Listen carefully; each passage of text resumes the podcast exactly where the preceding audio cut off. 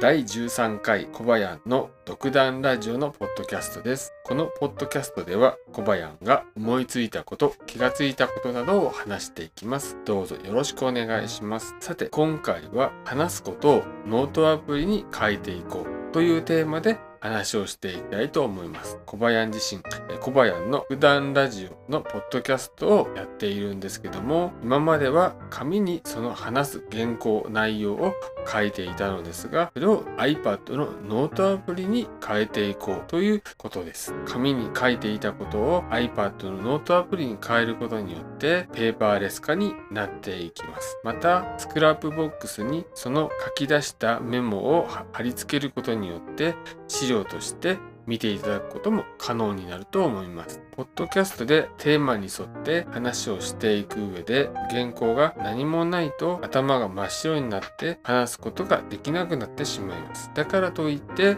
話すことまで書きすぎてしまうと朗読原稿になってしまって聞いていてあまり面白くないように思います。そのためこのノートアプリに書く内容としては見出しだけ書き出してその見出しの内容について実際に話してポッドキャストとして収録をしていくのがいいのではないかというふうに思います。そこで使うのが iPad とノートアプリです。小林が使っているのは iPad Pro の10.5インチ、そして Apple Pencil です。使っているアプリは Noteshelf 2というノートアプリになっています。そしてどのように書くか。まず画面の左上にタイトルを書いて、右下の方向にそのタイトルに沿った見出しを書いていきます。また、さらにその下の方、右下の方へと詳しいことを書いていって関連付けながらメモをしていくことによって分かりやすいメモになるのではないかというふうに思います。書き出したメモを見ながら、ポッドキャスト収録をすると収録がしやすくて